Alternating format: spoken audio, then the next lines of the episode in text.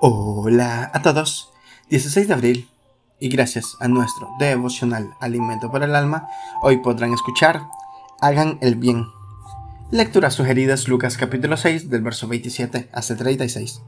Nos dice en su verso 35, Amen a vuestros enemigos, haced bien. Los intereses creados.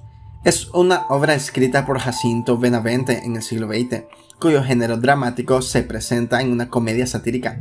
Esta obra encarna la vida falsa de un par de hombres pícaros, donde la mentira, el engaño y la avaricia los envuelven al punto de quedar atrapados en acciones cargadas de maldad. Todos los personajes en la obra se ofrecieron al mal. Al final todos reconocieron lo falso de sus acciones.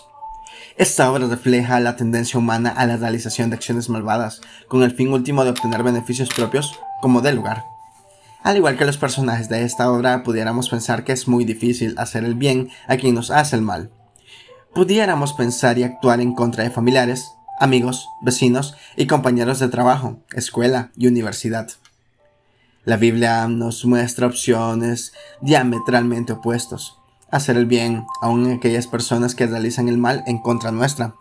Sí, a esa misma gente que le hace la vida imposible. Dios nos plantea de manera inequívoca que también es posible bendecir, amar y orar a Él por quienes fungen como enemigos y no como amigos.